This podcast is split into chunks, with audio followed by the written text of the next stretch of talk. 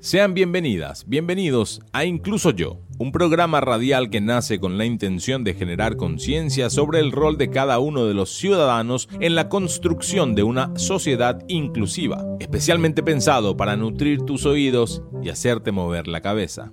Incluso Yo es conducido por Renata Olmedo, abogada, máster en Derecho de la Discapacidad, especialista en políticas públicas con enfoque en derechos humanos. Miriam Acuña, licenciada en Ciencias de la Comunicación. Roberto Galeano Monti, psicólogo clínico, máster en Administración de Empresas, terapeuta familiar y de parejas con una especialización en recursos humanos. Empecemos por el principio.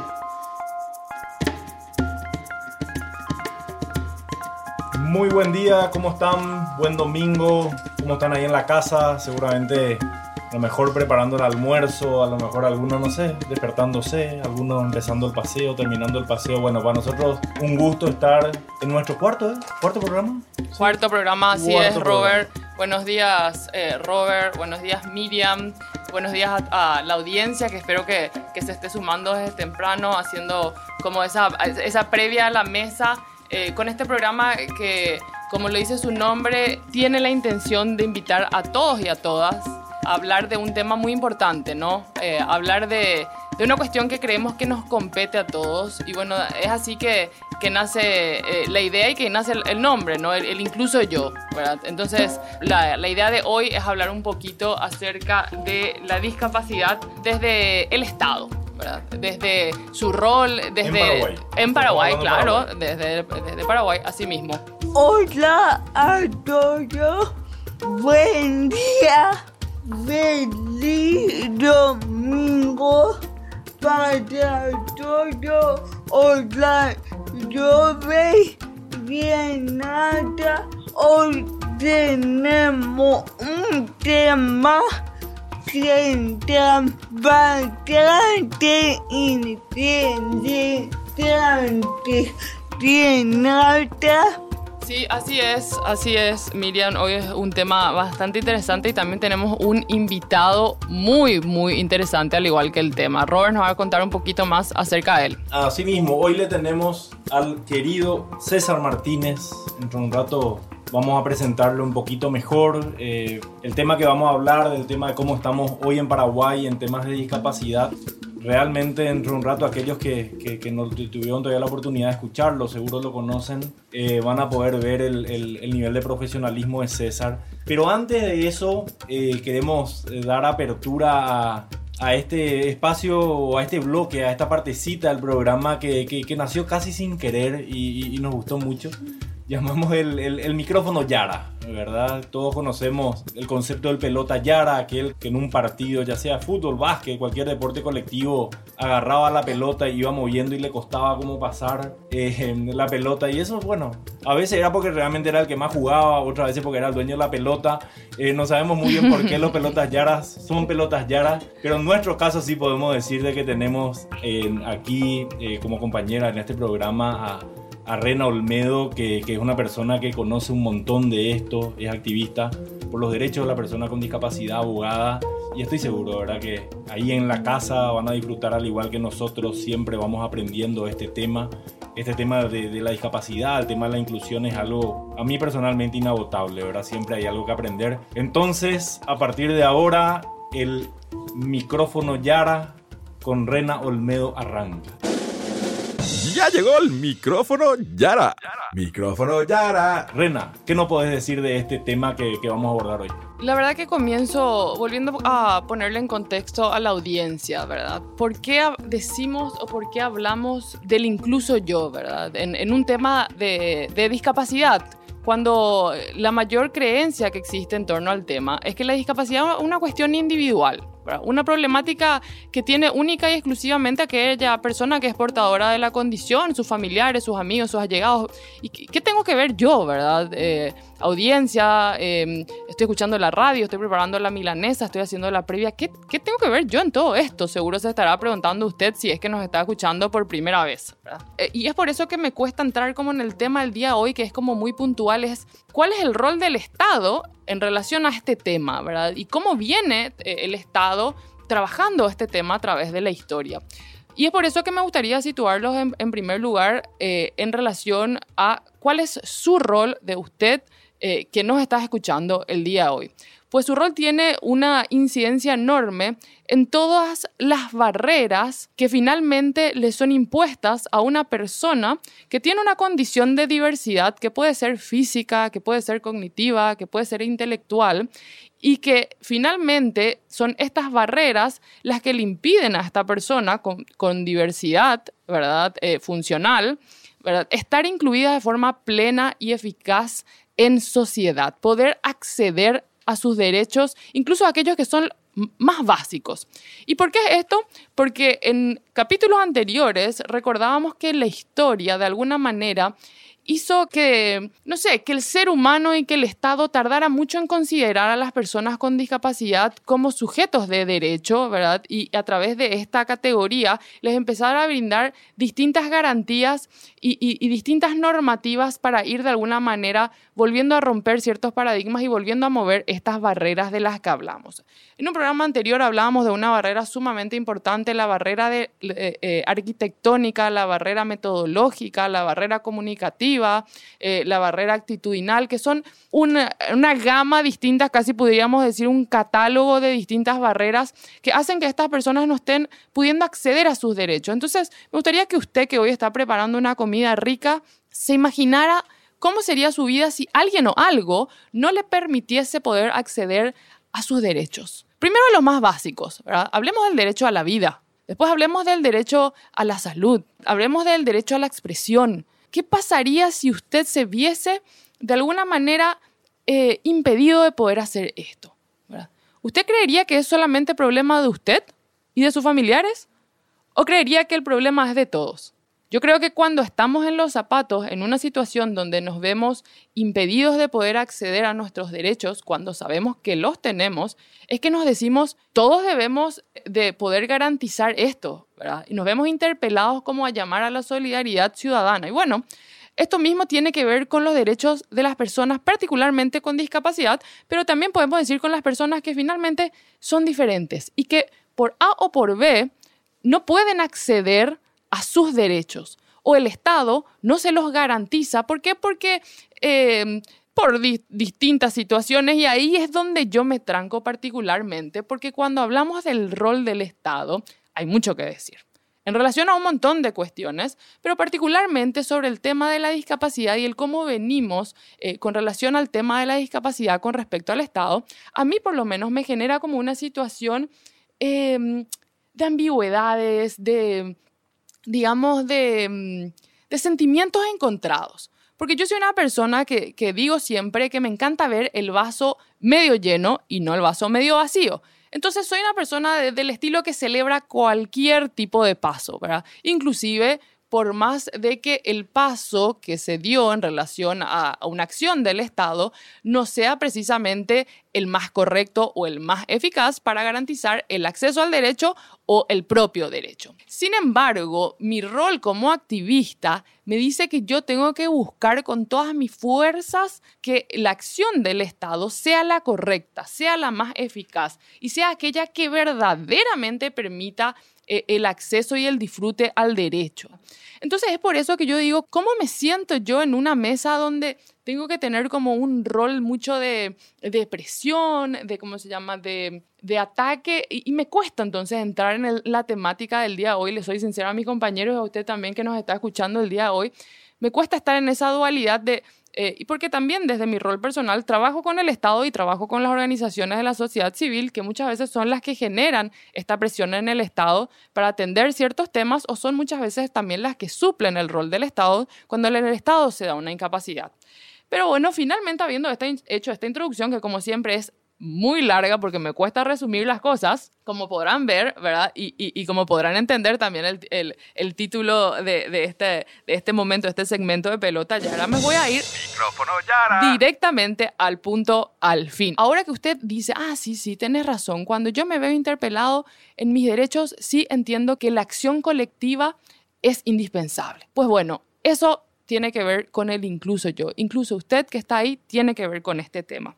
Y es por eso que también el interés por el tema de la discapacidad y lo concerniente a ella ha ido cobrando gradualmente mayor importancia en los años. Pues como dije hace rato, la discapacidad tiene que ver no con una condición individual extraña como algo que aparece de repente de la nada, sino que con una condición inherente al ser humano, asociada simplemente a la diversidad, tan sencilla como tener el pelo enrulado o tener el pelo lacio. Sí, así es, señor, señora, joven, porque hace poco me decía una mía cherrana, ¿por qué decís toda la hora señor, señora nomás? ¿No será que los jóvenes también nos escuchan? Sí, probablemente sí.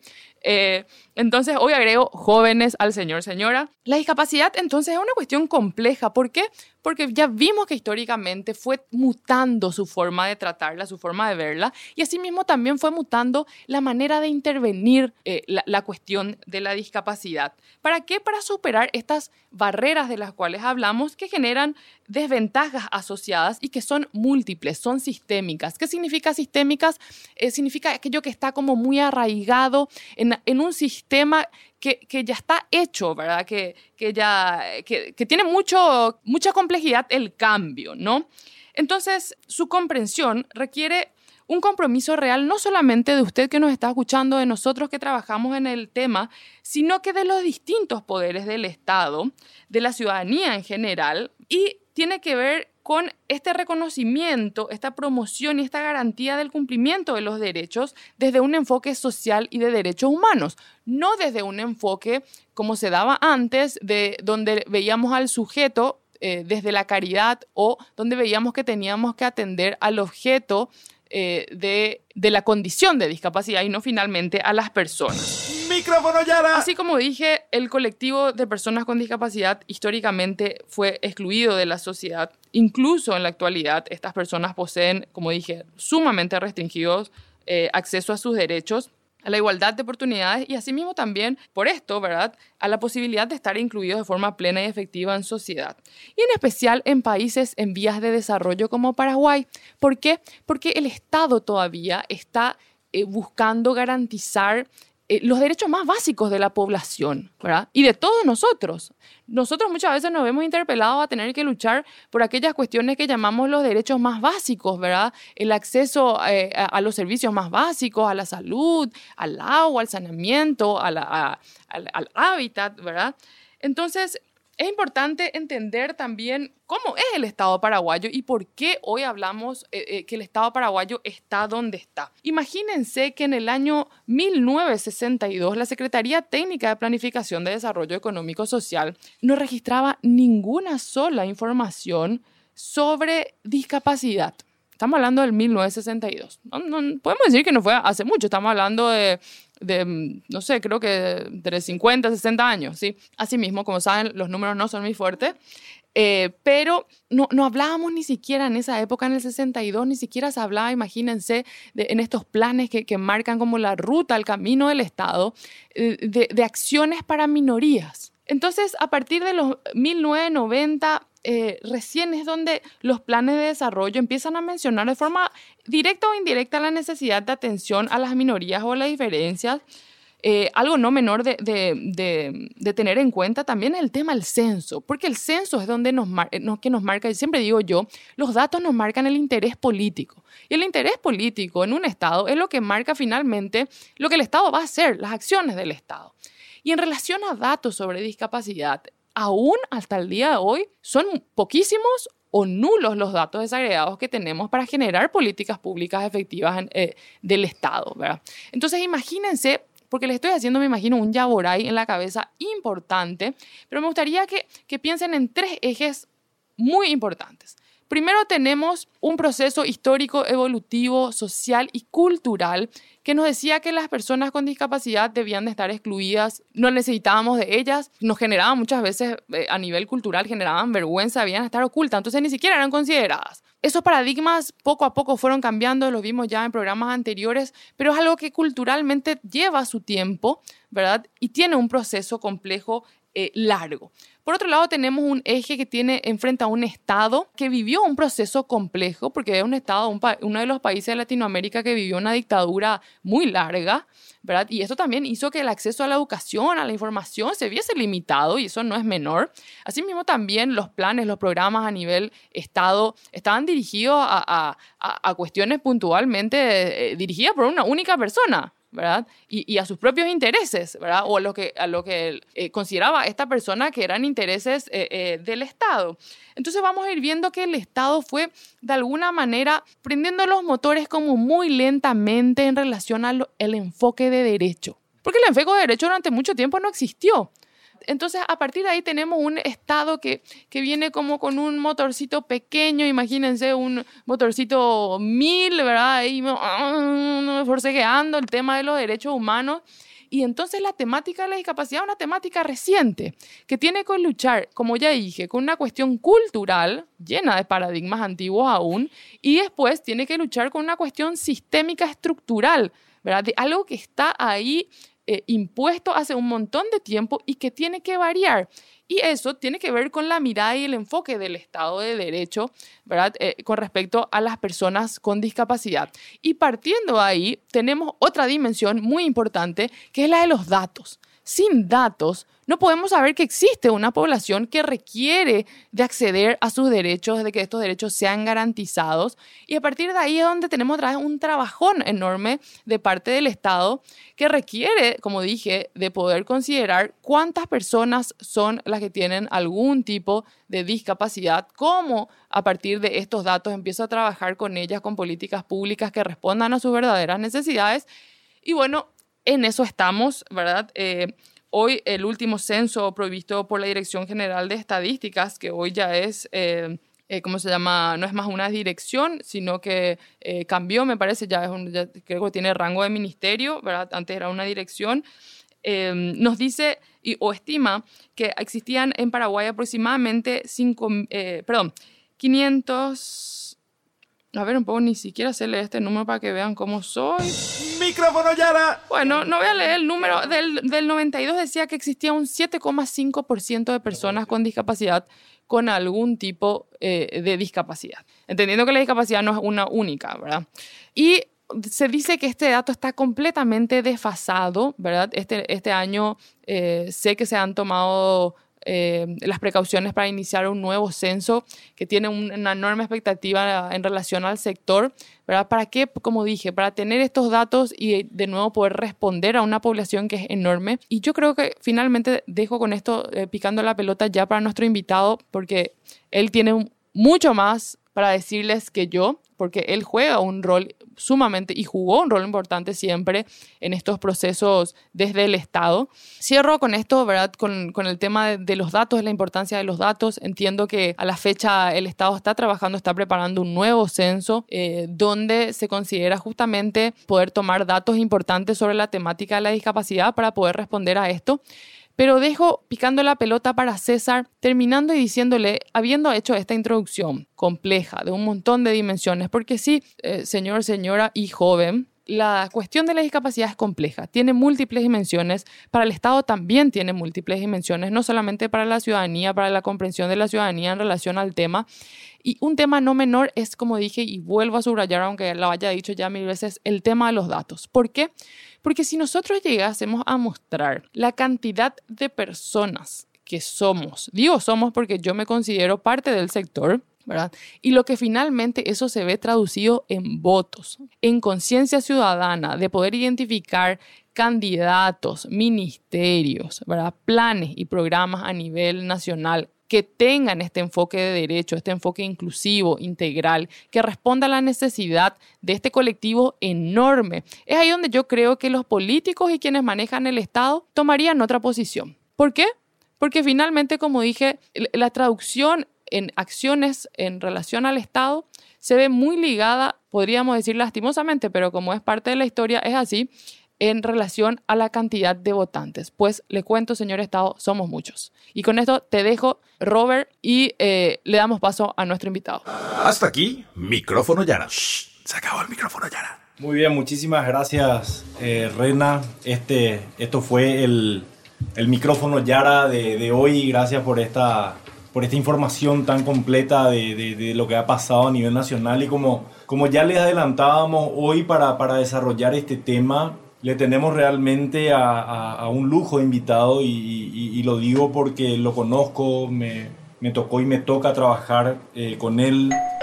El invitado del día es... Él es César Martínez y voy a, a, a, presentarlo. Primero decir que, bueno, eligió una excelente profesión de entrada, ya a los 18 años elegir la psicología creo que de entrada es algo, algo, algo, algo muy positivo. Entonces, colega, psicólogo, es docente universitario de la carrera de psicología en universidades privadas y también es docente asistente en la Universidad Nacional de Asunción en la Facultad de Filosofía en la cátedra de psicología del excepcional, ¿verdad? Entonces ya hace muchos años, imagínense desde el 2000 más o menos, él está en la docencia, es sin lugar a dudas un referente en temas de educación inclusiva y trabaja por los derechos de las personas con discapacidad. Fue, y ahí fue la primera vez que, que me tocó trabajar con, con, César muy de cerca, fue secretario ministro ejecutivo de la Senadis del 2018 al 2020 y actualmente, ¿verdad? muy importante es eh, hacer referencia a lo de, de, qué hace César hoy.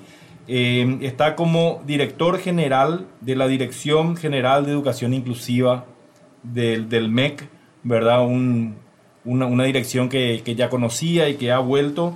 ¿Y qué podemos decir? Esto también que creo que siempre es lindo cuando, cuando nos permiten dar a conocer a, a quien es nuestro invitado desde lo más eh, personal. Él está casado, con hijos. En su tiempo libre se dedica al servicio en el cuerpo de bomberos voluntarios. Esto, esto no sabía y me encantó saber que César es también bombero voluntario. Y con la familia eh, forman parte del escultismo, todo lo que se conoce como, como Boy Scout, donde forman a personas libres y responsables, abiertas, solidarias y comprometidas. Le damos entonces la bienvenida a nuestro invitado del día, a incluso yo, un espacio para hacer, reflexionar y crecer. César Martínez, bienvenido. Hola, ¿qué tal? ¿Cómo están? Realmente un placer estar con ustedes. Muchísimas felicidades por esta iniciativa, por este programa, por, por los panelistas del lujo. ¿verdad? Me siento muy privilegiado por estar invitado en un espacio tan selecto, ¿verdad? Eh, escuché todo lo que era la, el micrófono Yara y me parece fantástico. Felicidades Renata porque realmente hiciste un resumen, pero fantástico. Qué buena iniciativa y muchísimas felicidades. Lo que sí quiero agregar al antecedente, eh, justamente eh, muy feliz este año, ya dejé de ser profesor asistente para que después de 18 años en la Universidad Nacional de Asunción he concursado y he subido a eh, docente adjunto. ¡Wow! También es... ¡Capísimo!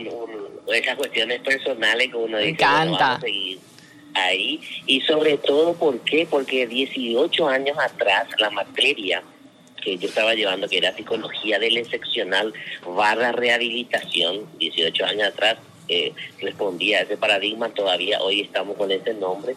Introdujimos, o sea, se introdujo esta cátedra en la psicología laboral. Y me acuerdo que fue una lucha interesante porque decía, un poco, profesor César, ¿qué tiene que ver el trabajo con la persona con discapacidad si es una cuestión médica?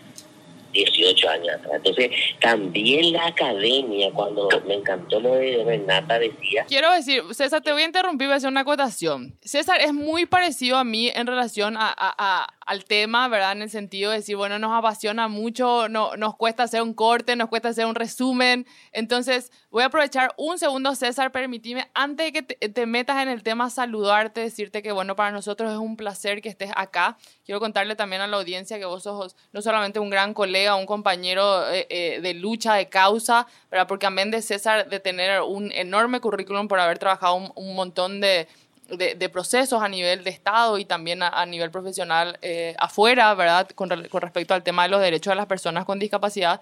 También es un gran amigo que, que, por afuera acompaña un montón de, de, luchas y procesos del sector. Entonces, bienvenido César, tenerte acá es un placer. Gracias, gracias, gracias. Eh, decía nomás que la academia, a todo lo que como vos decís como Estado, cuando hablamos del Estado, eh, podemos hablar de, del, del, gobierno, etcétera, pero también la academia tiene una tremenda responsabilidad, ¿verdad? Y eso justamente estamos peleando en el fortalecimiento de la red de universidades accesibles del Paraguay, ya se sumaron 13, se van a ir sumando más, queremos llegar a 30 universidades, estoy dando una primicia, vamos a, relanzar eso desde el Viceministerio de Educación Superior, el Ministerio de Educación y Ciencia, porque realmente hay una deuda histórica en la academia en, Paraguay en relación no solamente al sector de discapacidad, sino a la inclusión y a la diversidad. Qué interesante eso, César, lo que comentás, lo que traes, porque finalmente son los multiactores de la sociedad los que generan este proceso, ¿verdad?, de, construcción, ¿verdad? No, eh, pero vamos a llegar a eso, a hablar de los multiactores de la sociedad. Eh, hoy nos encantaría comentarle un poquito a la audiencia y finalmente terminar con esta reflexión de los multiactores, pero hoy tenemos como un atragantado, César, como yo digo, un montón de info, un montón de cosas y es complejo. ¿Y, cómo hacemos para contarle eh, a la audiencia entonces cómo y cuál es el rol del Estado en torno a este tema? ¿Cómo viene el Estado históricamente? Eh, contanos un poco, César, eh, acerca de esto. yo lo que quería hacer mención, y no es por justificar, es el tema que, que vos estabas hablando en relación, el tema de país en vía de desarrollo, que es clave. Sí, claro. Segundo, el tema de, lo que vos habías mencionado de la evolución histórica, del abordaje, del enfoque de hecho de personas con discapacidad. En algunos países en desarrollo era más fácil implementar efectivamente una política pública en el sector de discapacidad porque las normativas se cumplen casi en forma inmediata y no tienen, y ahí hay un, un problema que yo siempre digo, como cuando se hace un análisis FODA, fortaleza, debilidades, ¿verdad? lo que no tiene la, eh, si queremos decir que el Estado paraguayo tiene la debilidad de colocar una frase siempre cuando genera una política pública, como yo digo, una, cápsula, eh, una cláusula, perdón, una cláusula que dice según disponibilidad presupuestaria, ¿verdad? Entonces, en cambio, en otros países el día de desarrollo dicen, no, eh, ya se sabe de dónde se va a sacar y en la propia normativa ya se coloca el recurso y el, el fondo de financiamiento, ¿verdad? Y yo creo que esa es una debilidad de nuestra eh, construcción de políticas públicas y normativas. César. ¿Por qué te digo eso? Porque evolucionó bastante rápido. Fíjate que la, eh, la, la, clasificación internacional del funcionamiento da el salto que vos dijiste, pasar del enfoque médico, del asistencialista, a un enfoque más de derechos, etcétera, a partir del año 2001 a nivel internacional antes del año 2001 estábamos todavía en, otro paradigma, en otro contexto. Entonces, ¿qué pasó? 2001 el salto, después viene la convención en 2006. ¿Verdad? Y fíjate cómo ahora, por ejemplo, eh, en la convención, un ejemplo nomás, en la convención internacional del 2006 hablamos de ajustes razonables. Así es. Todavía, ¿verdad? Que quiere decir que haya una mirada todavía de que, bueno, si una persona necesita algo, hay que hacerle el ajuste, hay que brindarle el ajuste. O sea, volvía a ver un poco casi, casi tácitamente colocar el problema en la persona. Bueno, si estoy ante una persona con una condición, tengo que hacerle el ajuste, como que el otro tenía la obligación. O sea, hay, hoy por hoy, por ejemplo, y ya hay varias, ahora se está planteando revisar la convención o hacer una declaración de vuelta, de vuelta en una conferencia mundial de educación donde inclusive desde Educación Inclusiva de Paraguay, de los lineamientos que nosotros eh, sacamos como normativa en el 2018, ya colocamos, eh, visorando, o sea, como dice, eh, ya con varias reuniones internacionales que se tuvo, dijimos, bueno, mira, esto es el futuro ahora, que es el diseño universal de aprendizaje, ¿verdad? Ese abordaje de diseño universal de aprendizaje todavía no está llegando a las bases, por eso lo que vos dijiste al principio en micrófono Yara, así se dice. Micrófono Yara. Tema de, de eh, el tema incluyo yo, incluso yo, incluso yo. El diseño universal, ya sea de aprendizaje, pero el diseño universal es incluso yo.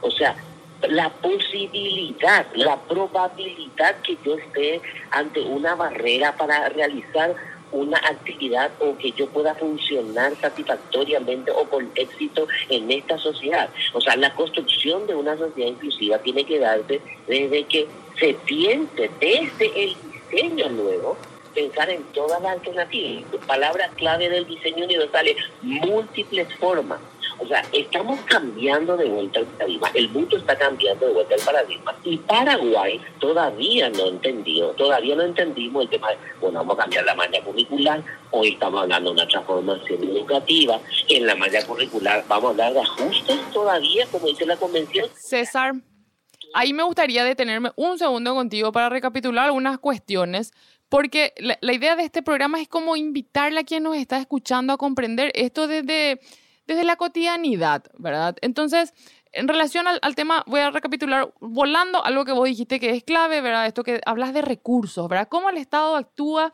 o, los ministerios o la Secretaría Ejecutiva en relación al tema si no tiene presupuesto. Y ahí es donde yo vuelvo a decir, César, ¿cómo existe presupuesto cuando hay interés político? ¿verdad? Entonces, eso no es menor. Interés político, ¿cómo, ¿cómo se genera? A través de mostrar que hay una masa de personas que requieren, de, como vos decís, del interés del Estado o que podrían generar un interés del Estado, porque finalmente el, Estado no deja de ser político, ninguno de nosotros. Entonces, me, parece súper interesante cómo subrayar esto que traes, ¿verdad? De cómo una dimensión extra que yo no toqué es la presupuestaria y tenés toda la razón y con esto dejo que sigas adelante porque yo decía, bueno, por un lado está todo lo que tiene que ver con la histórica, eh, eh, ¿verdad? Con, con, lo social, con lo, con lo cultural, con lo que tiene que ver con los paradigmas, ¿verdad? Con lo, lo, estructural, lo sistémico, lo que ya está y lo que hay que cambiar y lleva como mucho tiempo, ¿verdad?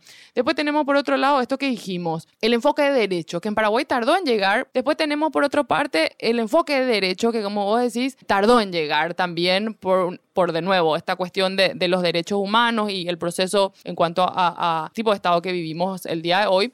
Y después tenemos eh, eh, de nuevo el tema de los datos y ahora le agregamos otra dimensión igual de compleja, la presupuestaria. Entonces, Finalmente, como vos decís, no es querer justificar el Estado y decir, sabes que el, Estado y, tra y, trabajar desde el Estado es sumamente complejo, tiene múltiples dimensiones, eh, trabaja ya con una estructura impuesta, no se puede lo hacer nada porque esa no es la idea, ¿verdad? Pero es situarle al otro un poco desde este rol que alguna vez lo conversamos, es decir, bueno, yo comprendo los desafíos del Estado, ¿cómo colaboro con el Estado? Y ahí viene eh, esto que vos decís, el todos, el incluso yo. Como yo, que estoy ahí en mi casa preparando la mila hoy domingo, tengo que ver con el, con el Estado, con este tema y con distintos temas, ¿no? Sí, yo, yo quiero agregar y siguiendo la misma línea. Eh, también mencionabas, bueno, nosotros no tuvimos un censo, ahora estamos con el desafío, nosotros estamos demasiado ilusionados con el censo. Sabemos que se han incluido lo que técnicamente conocemos, conocemos como el grupo de Washington. A ver, para que la gente entienda qué es el grupo de Washington es, o qué son las preguntas del grupo de Washington son preguntas funcionales, ¿verdad? Nosotros alguna vez hicimos un censo y llegamos, por ejemplo, yo digo cuando yo digo porque asumo lo millón como dentro del Estado ahora, ¿verdad? No es que yo hice, sino que se llegó, vamos a hablar con propiedad, ¿verdad? Se llegó en el, en el censo eh, en, en el 2002 o inclusive en 2012, se llegaba y se preguntaba a la persona, por ejemplo, en, en su vivienda hay una persona con discapacidad y te decían, eso ya es un término técnico, aunque vos no creas, muchas personas todavía tienen posiblemente en su familia o en su entorno personas con discapacidad psicosocial o personas, hoy yo no puedo llegar. Y por eso el grupo de Washington ayuda mucho a que las preguntas sean más funcionales. Genial. Nosotros habíamos planteado que sean en guaraní, yeah. ¿verdad? Porque no le, le explica, por eso es un elemento clave y estamos recalcando la capacitación al que hace la, el censo, al censista. La capacitación al censista es fundamental. ¿Por qué? Porque voy a llegar a una casa y te doy un ejemplo. ¿verdad? Hola señora, ¿qué tal? ¿Cómo está? ¿verdad? Somos, no sé, ah, el censo llegó a mi casa, sí. Existe una persona con discapacidad psicosocial en tu casa. Híjole, sí. Se queda suena, suena, suena complicado, suena complicado. Me suena, me suena, me, me, pero me suena ocupado. Exacto. Y por, y por las dudas digo que no. Por las dudas digo que no. Y por las dudas y por las dudas digo que no. Y después le decía en guaraní, o ellos hace alguno que no lee, no escribir, o, o bueno, alguna reacción diferente, eh, y se altera, o, o recorre un de patio. Entonces, ahí el tema de que ahí la persona dice, ah, dice, yo tengo una criatura que yo no sé lo que tiene acá, pero acá acá se dio María, no, no, no se queda quieto. Mira, está allá saltando, tirando. Eh, él, él juega por la bicicleta, le dio la vuelta a la bicicleta. Vez de subir esa bicicleta, él boca para abajo por una bicicleta y juega con la rueda. Y ahí está.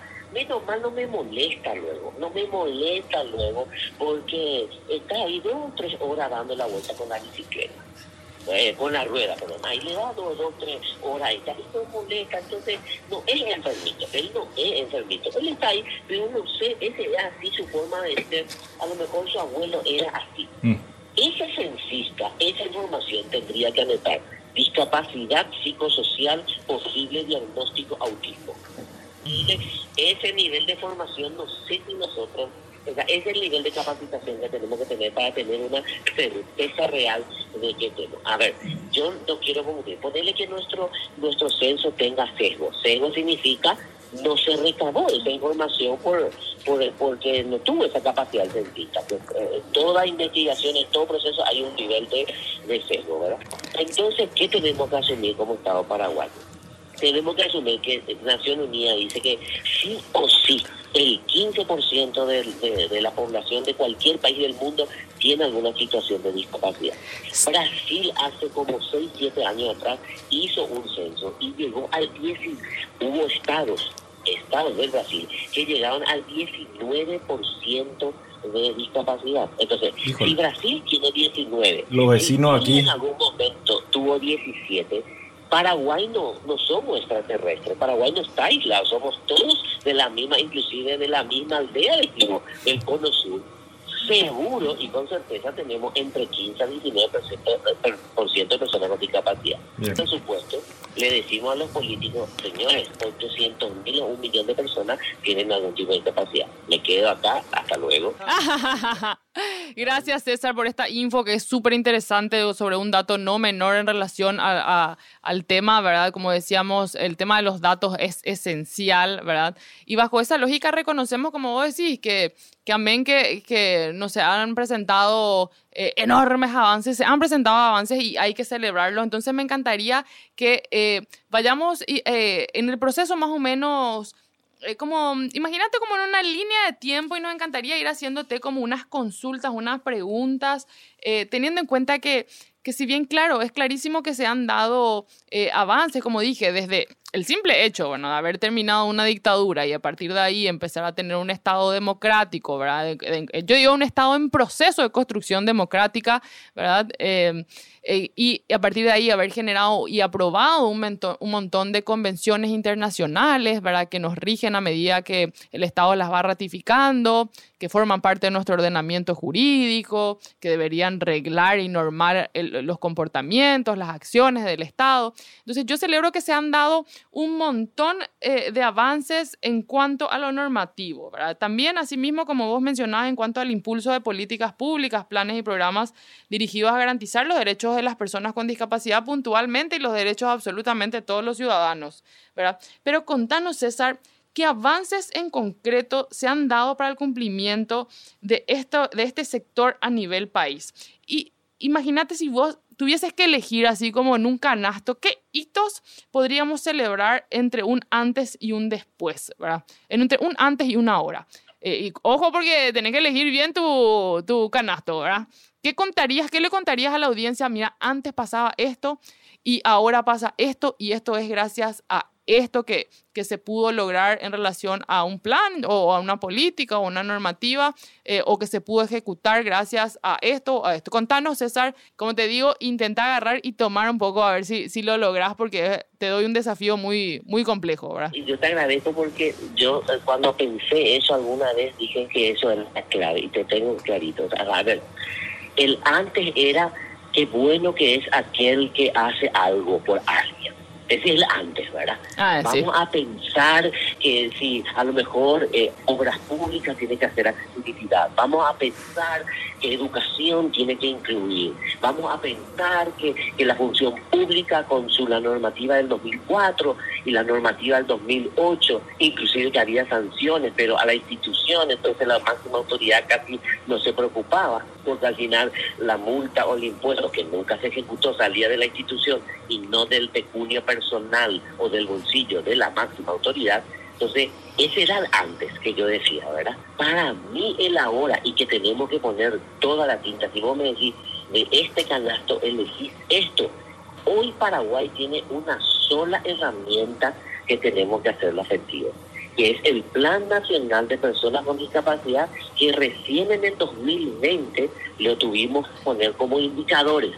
Y eso también nosotros tenemos que entender en una política pública. ¿Indicadores de, de, de qué, César? ¿De dónde? De resultados, indicadores de resultados. O sea, e, el Plan Nacional de, de, de, de Personas con Discapacidad, que se, se, trabajó muy interesantemente desde el 2015 al 2020, fue una construcción, etcétera, donde están varios ministerios y secretarías que van a decir si no tenía indicadores, era una retórica, ¿verdad? Debería hacerse, deberá hacerse, deberá hacerse. Pero al colocar indicadores, ahora hay que cerrar ese proceso. Esos indicadores se tienen que cumplir y relacionarse directamente con Contraloría General de la República. Contraloría debería tener, yo están, que se está caminando en eso, en decirle, espera un ratito, si vos, ministerio, estás colocando este indicador como el resultado de tu gestión, nosotros te vamos a caer en este periodo que vos me marques. 2023, 2024, cuál va a ser progresivamente tu proceso ¿verdad? para cumplir el indicador que estás señalando. Y eso va en contra de tu gestión porque ya Contraloría va a estar supervisando. ¿Sabías que alrededor del 10% de la población mundial, o sea, 650 millones de personas, vive con una discapacidad? Constituyen así la mayor minoría del mundo. Te dejamos pensando en eso y ya volvemos.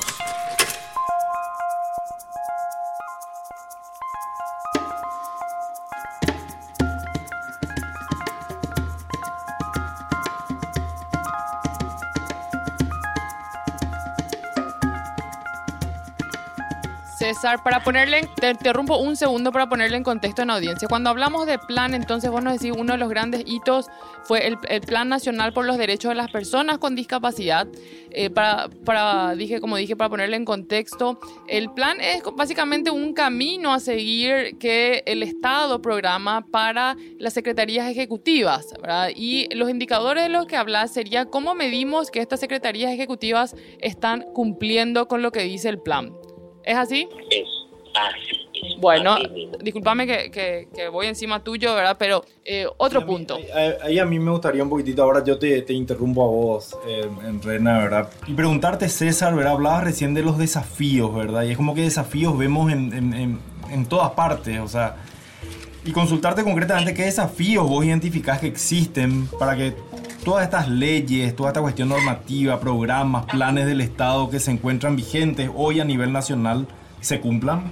Y te repito, yo creo que eh, para no dispersarnos tanto en acciones así, tenemos que agarrar en la planificación, el, el Plan Nacional de Discapacidad, leer los indicadores, exigir que esos indicadores tengan presupuesto y eh, lastimosamente tomar medidas, a ver, hasta punitivas en la falta de cumplimiento. Nosotros todavía, y eso yo sé que muchos me van a odiar por lo que digo, necesitamos que para implementar una, o sea, para la efectiva implementación de una política pública en Paraguay, ese proceso, ¿verdad?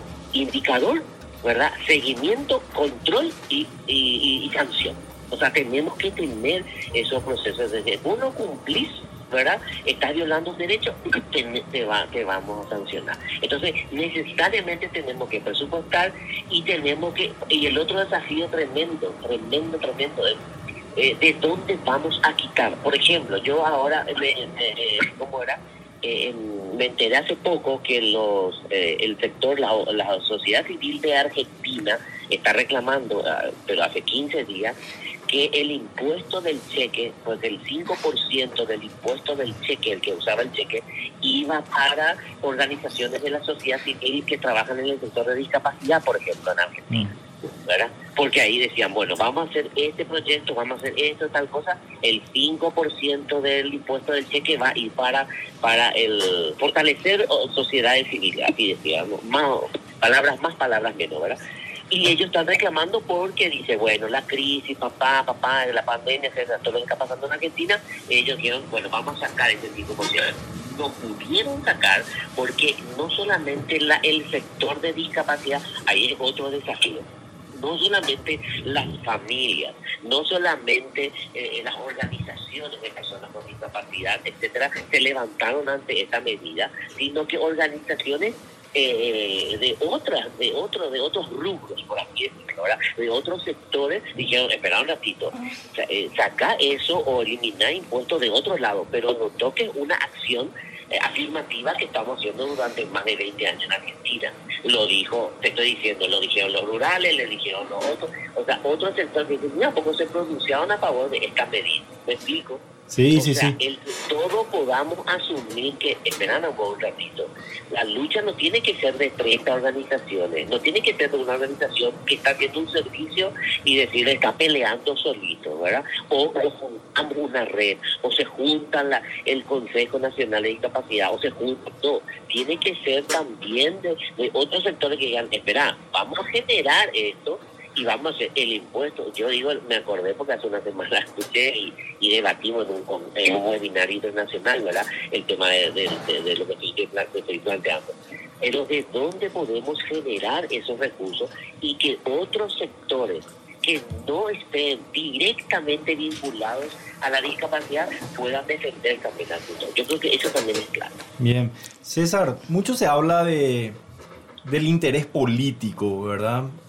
¿Se puede decir que en Paraguay existe este interés político por parte del Estado en hacer cumplir estas normas, planes, programas? César, y ahí me gustaría justamente agarrarme y tomar un poco el ejemplo decías Argentina. Argentina, por más de ser un país vecino, casi hermano de Paraguay, es un país sumamente distinto en relación a, a sus políticas sociales, ¿verdad? Estamos hablando que, imagínense, Argentina, para que la gente eh, sepa y conozca esto que vos estabas trayendo, Argentina subvenciona el hecho de tener una persona con discapacidad en la familia, ¿verdad?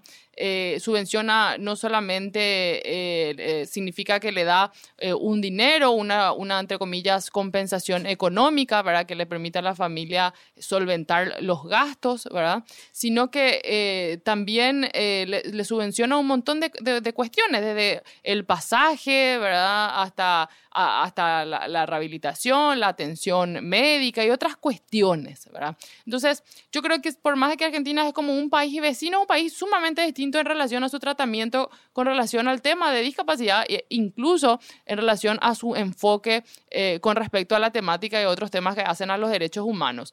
Entonces, partiendo de nuestra base, nuestra realidad, ¿verdad?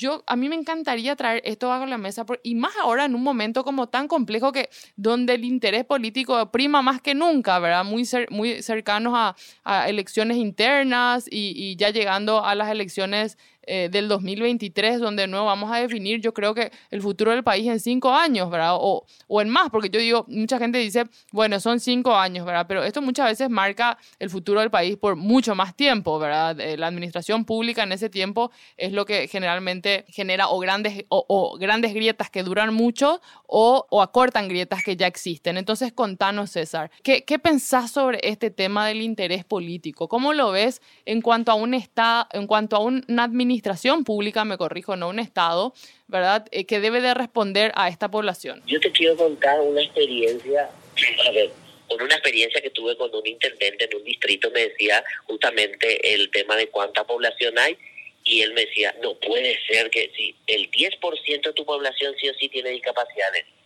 Entonces me dijo, no puede ser, ¿dónde están? Entonces quiero decirte, el interés político va directamente relacionado a la a la dimensión de la situación, al conocimiento y los datos. Yo creo que si este censo termina este año y se arrojan los datos, etcétera, ahí ojalá surja. Yo, yo tengo la certeza que cuando las cifras den los números exactos de cuántas personas en situación de discapacidad, no exacto, pero que siempre hay un sesgo, pero que se, se arrimen un poco más a la realidad, ¿verdad? Ahí los políticos van a poder tener un interés, un interés porque van a decir, está esta población y yo tengo que atender a esa población y como vos dijiste, 1-3, 1-4, 1-5 es, ¿verdad? Entonces ahí es, porque lo político para mí va directamente relacionado, o sea, no es para mí, siempre, así, vos, vos recién lo dijiste, Renata, político es el tema de... De los de recursos. Votantes, Sí. De, no, de los de votantes. Entonces, ah, de los votantes, de, sí, sí. De los votantes, claro. O sea, el político dice, bueno, eh, es un interés, tengo un interés por, o sea, claro. para responder normal. Interés directamente a la, al, a la dimensión de la situación. Cuando lleguen a dimensionar los números exactos, se van a sorprender. Y acá quiero terminar con algo hablando de números. Fíjate que, y no tengo a la vista, pero siempre recordaba este ejemplo, que cualquier partido político en Paraguay gana las elecciones generales, ¿verdad? Teniendo 800 mil votos. Con 700 mil, 800 mil votos, un poco más, ¿verdad? Vos podés ganar, llegar a eh, ganar la presidencia de la República. Un millón de personas con discapacidad hay en Paraguay. De eso tenés que sacarle los mayores de 18, pero supongámosle que hay 400 mil o un poco más de mayores de 18 años con capacidad de, de, votación, etcétera, en Paraguay. O sea, eso es la dimensión del problema. Como no tenemos la cifra, dicen, voy a seguir nomás siendo así, claro. no voy a poner mi agenda, etcétera.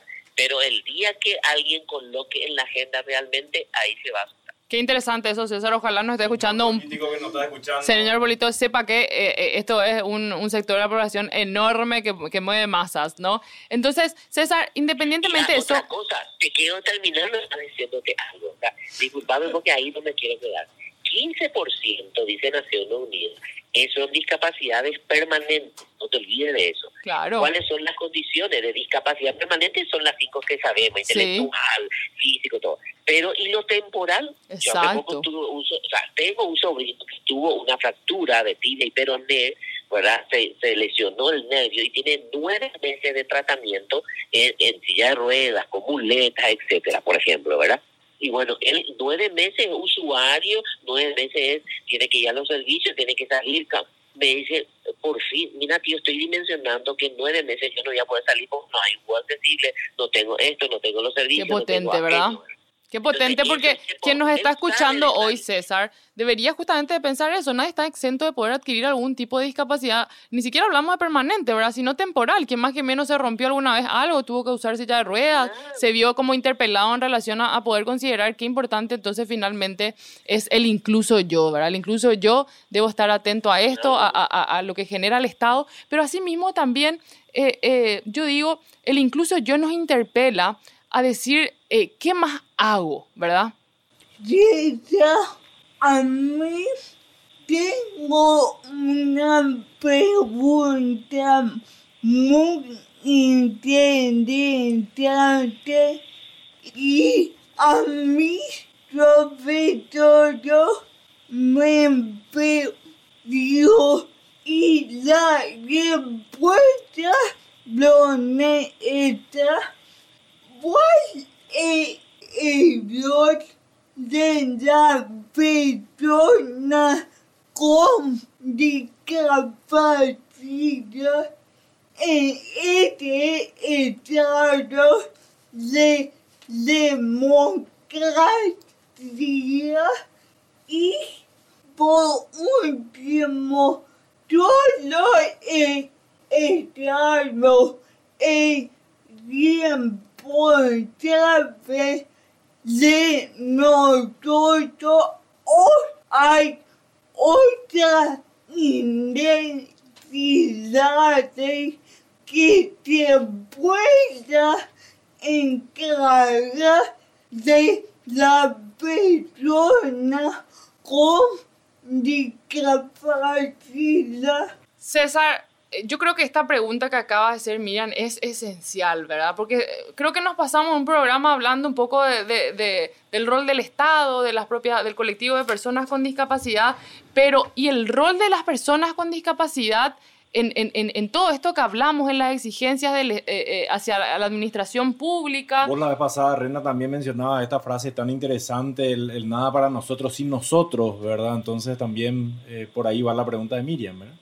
Así mismo. Entonces, finalmente, César, la pregunta es, eh, ¿cuál es eh, el rol de las personas con discapacidad en esta tarea? Eh, entonces, ¿es el Estado solamente el responsable? ¿O cómo llamamos a esta acción colectiva que verdaderamente involucra a las personas con discapacidad en este proceso? realmente se creó en el Estado paraguayo posiblemente espacios, y acá yo sé que me van a odiar muchos, ¿verdad? A ver, te escuchamos, así lo que da gusto cuando, cuando pones estos titulares, da gusto escucharte más todavía. No, pero se crearon espacios que posiblemente no se explotaron como deberían explotarse en Paraguay. Espacios de participación realmente que deberían ser y se siguen creando con normativas y celebro yo las normativas, por ejemplo, de la creación de las secretarías ¿verdad? de discapacidad en los municipios, en los distritos. Pero vos creás la normativa, hay una intención política de creación de esa secretaría. A ver, ¿cómo lo instrumentamos? ¿Cómo lo operativizamos? ¿Cómo lo hacemos realmente partícipe a esas personas? que están organizadas o que no están organizadas, pero que viven en, en mi comunidad. ¿Cómo yo hago esa plan? Porque ahí está algo clave que me parece fantástico. Yo puedo hacer una normativa desde el Congreso en la creación de una secretaría, pero ahí el distrito, el, la intendencia, la junta municipal, el legislativo municipal y los espacios de participación municipales, distritos, como le llamamos, tienen que hacer, o sea, incluir en su planificación estratégica el cómo van a ser realmente participativos a organizaciones o a personas, ¿verdad? Que no están organizadas, pero que viven en su comunidad. Eso es una cuestión de, de, clave que ahora que hay nuevos intendentes, ahora que están comenzando la intendencia, fresquito diríamos, crear. Parece, hace poco visto, eh, me invitaron también eh, se creó la dirección de, eh, la secretaría en, varios municipios se están creando. Pero el ruido que me hacía es, sí, están creando, pero ¿cómo asegurar que realmente las personas con discapacidad participen? ¿Qué, ¿Qué, estás generando para que participe esa persona con discapacidad en tu rendición de cuenta, en tu presupuesto, en qué es lo que se va a gastar? ¿Es importante empedrar esta calle o es más importante ponerle la rampa a esa escuela? Es más importante la cancha, que me parece fantástico la cancha, arreglar la cancha, o es más importante, o sea, las prioridades del poco recurso que tenés a nivel municipal en tu planificación estratégica. Están participando por lo menos personas con discapacidad y si, si las personas con discapacidad, y no me odien por esto, a lo mejor dicen, no, pero está bien, ya me dieron, se, se, se siente feliz por ese asistencialismo, disculpen el término, ¿qué le estamos dando para capacitarle también a esa persona? Decirle no, o los otros sectores que no están afectados directamente a la discapacidad, decirle, señores, acá vamos a hacer una planificación estratégica, pero en serio, teniendo en cuenta nada para nosotros sin nosotros. Pero eso hay que escribirlo, hay que escribir el procedimiento, hay que escribir cómo se hace ese procedimiento y tratar de cumplir ese procedimiento de, participación. Así es, César. y ya no voy a meter en problemas. No, yo creo que está buenísimo. y finalmente, bueno, vamos cerrando con esto. Te agradecemos muchísimo el haber participado el día de hoy. Interesantísimo todo lo que nos trajiste la gente yo creo que, que nos está escuchando el día de hoy se da cuenta el, el enorme técnico que sos, tu, tu, enorme experiencia, tu bagaje, ¿verdad? Y cómo finalmente el tiempo queda corto, ¿verdad? Eh, para contar tanto que hay que decir, ¿verdad? Entonces, muchísimas gracias César con esto. Eh, le vamos dando un cierre final y de nuevo agradecido y bueno, esperando que podamos tenerte de nuevo porque hay muchísimo que charlar, creo que, y como digo, creo que nos quedamos hoy eh, con el tiempo justito. Gracias César. Muchísimas gracias, muchísimas gracias. Felicidades por el espacio y por más espacios como esto. Paraguay necesita más espacios como estos. Gracias. Gracias a vos, César. Nos vemos, César. Abrazos. Chao, chao.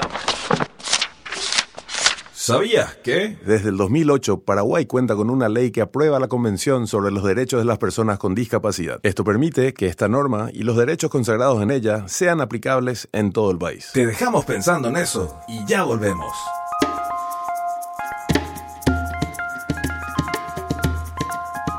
La cortina de hoy es presentada por Descubra un Tesoro, una colección de cuentos inclusivos desarrollados por la Federación Juntos por la Inclusión. El cuento del día llega de la mano de Juan. Juan. Hola, soy Juan y tengo síndrome de Down.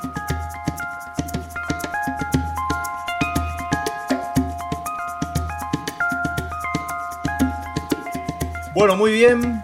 Le tuvimos entonces hoy a César Martínez, cerrando ya este programa este domingo con el tema de, cómo estamos en Paraguay con la temática de discapacidad. César nos dio un pantallazo muy importante de los desafíos que tenemos, también de, cómo vamos avanzando.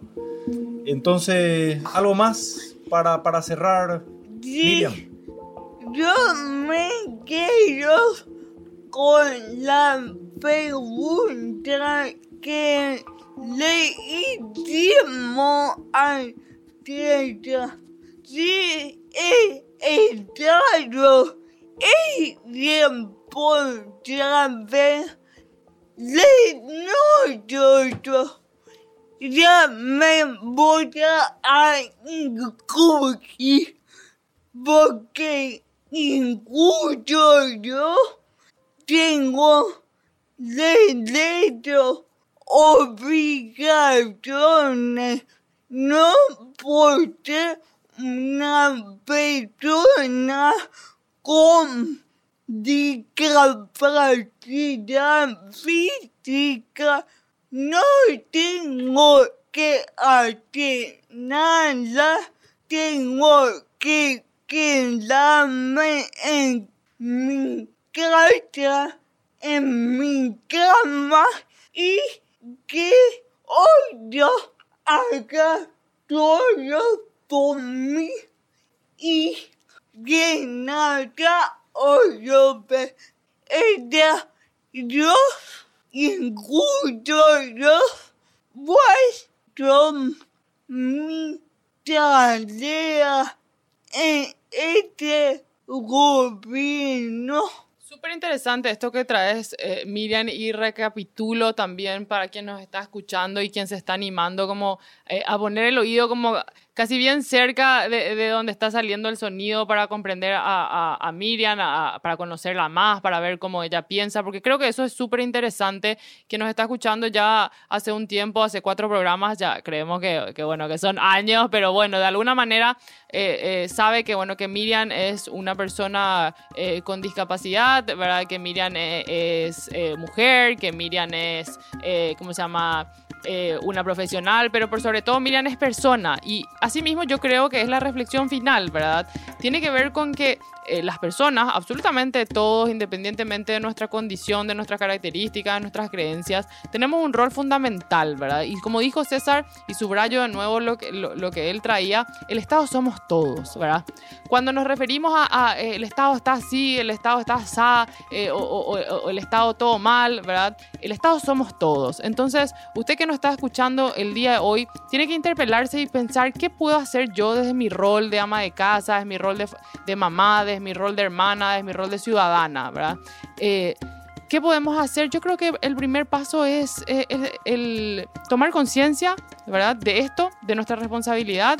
Eh, no poner única y exclusivamente las frustraciones en el otro, ¿verdad? Eh, tomar responsabilidades y asimismo, en relación a lo que traía Miriam sobre el rol de las personas con discapacidad, el rol de las personas con discapacidad es esencial, ¿verdad? ¿Por qué? Porque en la mesa tienen que estar, en las mesas tienen que, que poder eh, opinar, decir, eh, sugerir, al igual que cada uno de nosotros. Y con esto me despido. No, no le pedimos con parte que a mí me encanta. Todos somos igualmente diferentes. Asimismo, todos somos igualmente diferentes. Nos vemos el domingo de nuevo en Incluso Yo, este espacio para hacer, reflexionar y crecer. Hasta el otro domingo.